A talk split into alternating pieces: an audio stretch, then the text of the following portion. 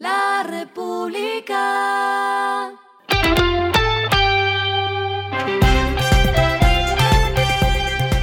Al final de la jornada, esto es lo que debes saber sobre el comportamiento de los negocios, las finanzas y la economía. Las movidas de hoy fueron. EasyFly y Avianca anunciaron el inicio de manera oficial de la primera fase de operación del código compartido, con la que 17 rutas de EasyFly estarán disponibles en los canales de venta de Avianca para ampliar su portafolio. La idea es ofrecer mejores alternativas a los pasajeros del mercado aéreo nacional. Es así como desde el 6 de junio algunas de las rutas que harán parte del convenio son desde Bogotá a Barranca Bermeja, Florencia, Manizales, Neiva, Popayán, Puerto Asís, Quibdó y Yopal. Llega al país una nueva plataforma para la compra y venta de carros. Se trata de la Autotech Green Car, la apuesta ha captado la atención de concesionarios como Continautos, Automercol, Metroquía, Autogalias y Autos, algunos de los cuales ya se han convertido en aliados.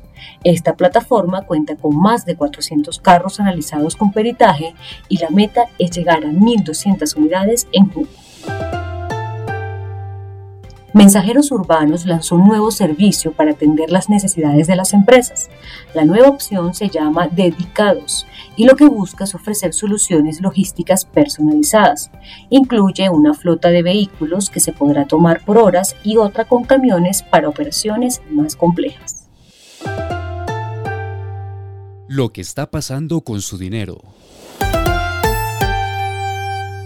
Para quienes están interesados en hacer inversiones bursátiles en Alianza del Pacífico, ya entró en vigencia el acuerdo para la integración de las bolsas de Colombia, Chile y Perú. Esto se da para lograr una mayor competitividad frente a actores globales y posicionar la alianza como un polo atractivo a nivel mundial para los inversionistas. Ahora viene la etapa de diseño, planificación e inicio de la implementación de la integración regional.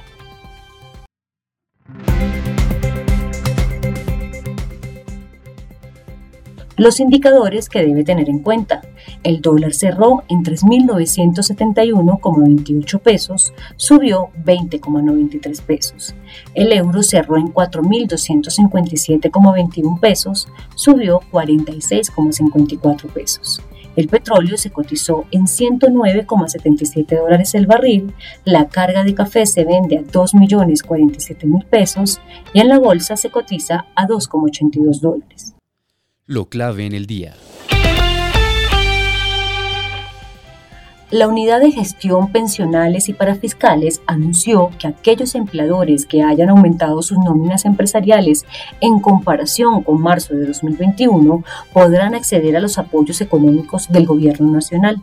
Se trata de un incentivo a la generación de empleo y las entidades financieras recibirán las solicitudes de los empresarios hasta este jueves 26 de mayo. La entrega del apoyo económico se organiza de la siguiente manera.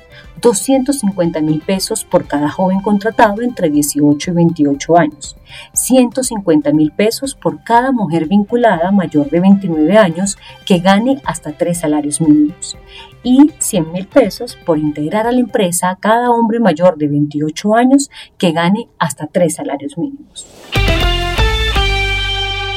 A esta hora en el mundo.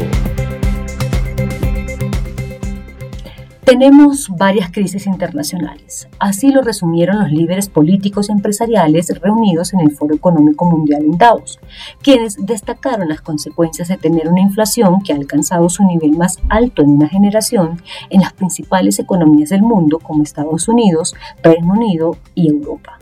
Esto no solo afecta la confianza de los consumidores, sino que también sacude los mercados financieros mundiales, lo que ha llevado a los bancos centrales, incluida la Reserva Federal de Estados Unidos, a subir las tasas de interés. El pesimismo se agrava ante las repercusiones en los mercados del petróleo y los alimentos por la invasión rusa de Ucrania en febrero y los confinamientos ahora por el COVID-19 en China. Por todo esto, se avecina una tormenta económica con nombre de recesión.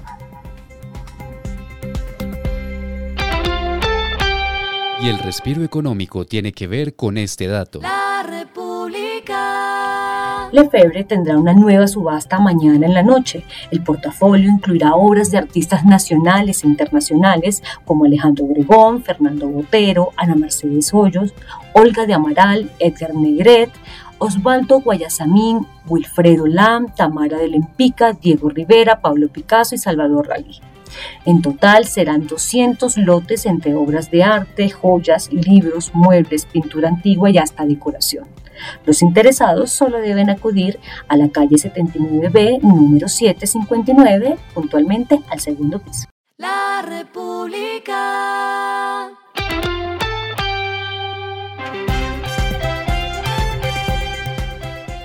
Y finalizamos con el editorial de mañana.